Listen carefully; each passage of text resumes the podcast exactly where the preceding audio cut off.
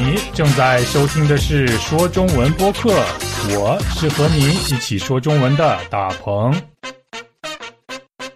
大家周末愉快，我是大鹏，这里是说中文播客十大城市系列的第十期。这期我们来讲台湾，还是先要说一些既肉麻而且又真实的感谢的话。感谢在台湾的听众朋友们，感谢大家的收听和支持。我觉得在台湾的大多数听众应该是在台湾的留学生，或者也许是在台湾工作和生活的外国朋友们。你们为什么会选择台湾呢？我想对选择台湾的外国朋友们说，你们可真会挑地方呀！因为台湾是一个特别特别好的地方，那里的山好水好人更好。用一句我常说的话来形容台湾的话，那就是哪儿哪儿都好。哪儿哪儿都好的意思就是什么都好，没有不好的地方，全部都很好。在我看来，台湾就是一个哪儿哪儿都好的地方。那么，台湾到底好在哪儿呢？答案就在今天的节目里，我们一起去找找看。台湾的位置大概在中国大陆、日本南部和菲律宾北部之间。台湾的东边是日本的琉球群岛，南边是菲律宾群岛，西北方就是中国大陆。所以，如果你身在台湾的话，想去哪儿都方便的不得了。从地图上看，台湾的样子。很像是一个杏仁儿，或者是像一个橄榄球。台湾从南到北的长度大约三百九十五公里，比从韩国的首尔到釜山的距离稍微远一点儿。从东到西的宽度大约是一百四十四公里，给我的感觉是台湾是一个特别适合开车环岛旅行的地方。不知道在我们的听众朋友中有没有环台湾旅行的听众朋友们？在台湾，大概大家听到过最多的城市就是台北了。台北当然是台湾最大的，也是最主要的城市。不过，除了台北以外，还有台中、台南、高雄、桃园等等。在台湾，一共住了将近有两千三百万人。其中百分之九十七的人和我一样都是汉族，除了汉族以外，最多的就要数高山族了。台湾是一个到处都是山的地方，也就是山特别多。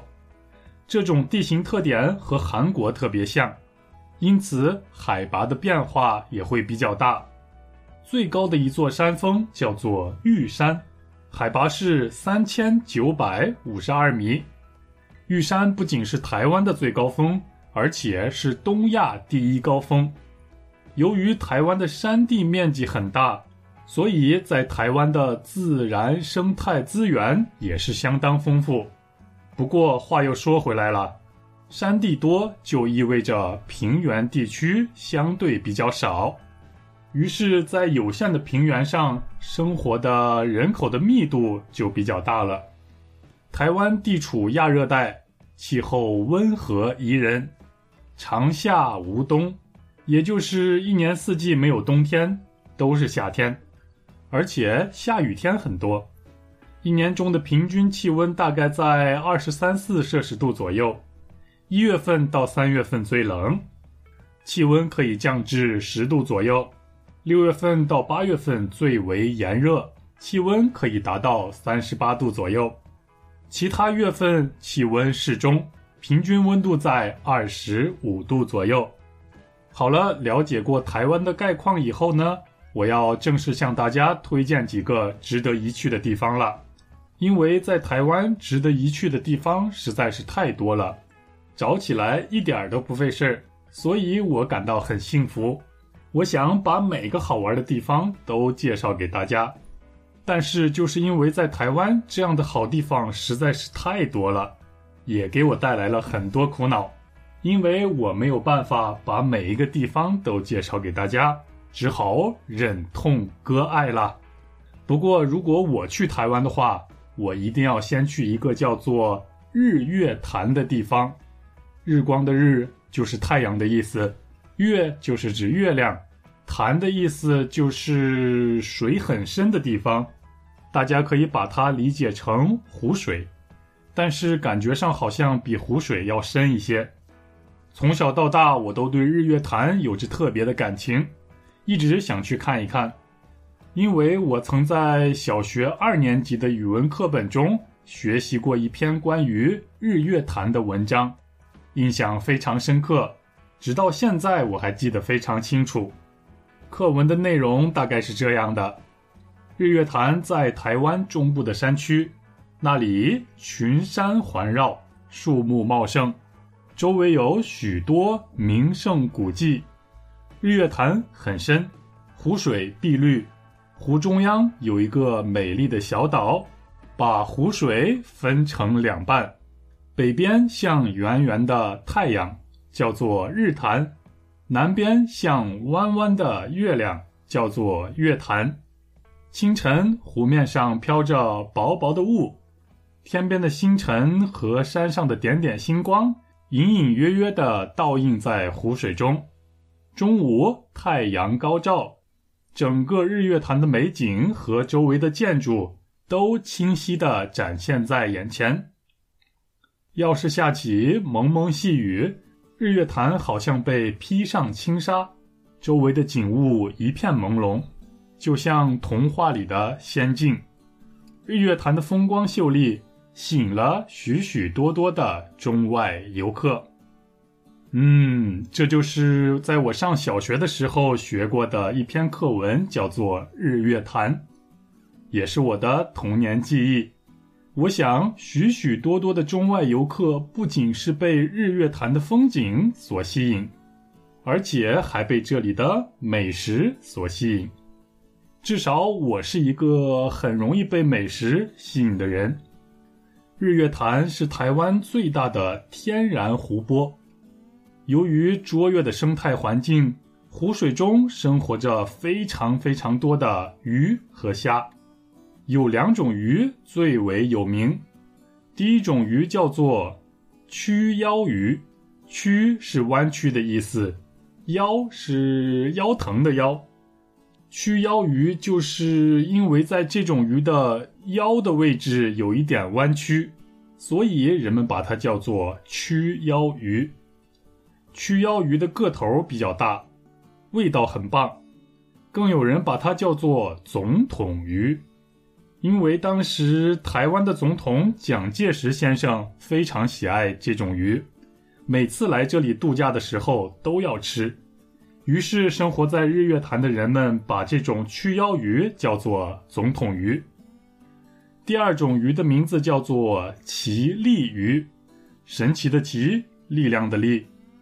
奇力鱼一般炸着吃，炸奇力鱼是日月潭的一道名菜。除了这两种鱼以外，在日月潭还有一种虾也非常美味，人们叫它潭虾。潭虾和总统鱼、奇力鱼一样，并列为日月潭最好吃的美味。日月潭的虾大多都炸着吃，炸过的虾特别脆，特别香。是冰镇啤酒的最佳组合，只能说这是一种享受。所以，如果是我的话，去日月潭的时候一定要尝一尝总统鱼、奇力鱼，还有油炸潭虾，再加上一杯冰镇啤酒，我也享受一把。嗯，说台湾就不能不说台北，说到台北就不能不说台北幺零幺。第二个推荐给你的地方就是台北幺零幺大楼，也可以把它叫做台北幺零幺或者幺零幺大楼。为什么叫它台北幺零幺呢？原因是它有一百零一层，这是一座综合性的摩天大楼，高度达到了五百零八米，地上有一百零一层，地下还有五层。它是台湾第一高楼，也是唯一超过一百层的建筑物。台湾幺零幺曾经是世界第一高楼，不过这个记录在二零一零年的一月四日被打破。在台北幺零幺大楼里，当然可以干很多有意思的事儿了，比如购物、享受美食、眺望整个台北市、参观画展、观看表演，还有各种各样的主题活动。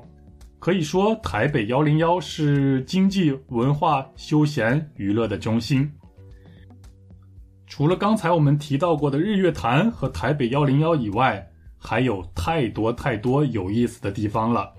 像是澎湖湾、白沙湾海滩、中正纪念堂、台北的西门町、北投温泉、故宫博物馆、高雄的西子湾、莲花潭、光之穹顶、台南的孔庙、平安古堡，简直是太多了，不知道要花多长时间才可以把这些都看得完。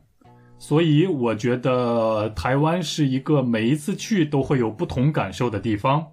永远不会让大家感到无聊。好，现在我们来聊一聊台湾的美食。由于在台湾生活着很多民族，以汉族、高山族为主，不过高山族中还分着很多不同的民族，所以台湾有着丰富的饮食文化。再加上受到西方国家、日本还有中国大陆的饮食文化的影响。使原本就丰富的饮食文化更加多种多样。不过，其中我最想先吃的就是牛肉面。牛肉面是台湾最重要的美食之一。一碗牛肉面是否好吃，取决于面条、汤和牛肉，其中汤更是牛肉面的精华。牛肉大多分为红烧、清炖两种。不论是在街头的大排档，还是在百年老店里，都可以吃到非常好吃的牛肉面。作为游客的我们，当然不能错过了。所以到台湾的第一件事就是先来一碗牛肉面，同时还可以再要上两笼小笼包。台湾小笼包的特点是体小、馅儿大、汁儿多、味儿鲜、皮薄、形美。体小就是体积小、个头小。馅儿大就是指包子里的肉和菜很多，汁儿多的意思就是一口咬开包子以后会有很多很香的液体流出来，这样的液体我们就把它叫做汁儿。味儿鲜当然就是味道鲜美，皮薄是形容包子的皮很薄，形美就是形状很漂亮，样子很好看的意思。这就是台湾的小笼包，得说是色香味俱全，既好看又好吃。除了小笼包、牛肉面和日月潭的总统鱼以外，还有超级多美食可以选择，比如卤肉饭、肥肠米线、臭豆腐、鸡排、珍珠奶茶、芒果刨冰、凤梨酥等等等等。啊，实在是数都数不过来。大家去台湾的时候，千万要小心，不要因为贪吃而长太多的肉呀。好了，这就是我为大家介绍的我很喜欢的台湾。感谢在台湾的听众朋友们，谢谢大家。同时，这也是我们十大城市系列的最后一期了。不过，有新的城市可以排到前十名的话，当然我也是会为大家介绍这个城市啦。还有，我收到了一些朋友的邮件，他们很希望我在节目中介绍一下他们自己的城市。我想说，非常棒，为什么不呢？我很愿意把每一座有特点的城市都介绍给大家，所以我会把这个城市系列延长一下，陆续为大家更新下去。还有，如果你也想让你的城市出现在我们的节目中，让全世界学习中文的朋友们都知道你的城市的话，欢迎你写邮件告诉我。好的，这就是本期的说中文播客，还是要祝大家周末快乐。下周我们一起说中文，拜拜。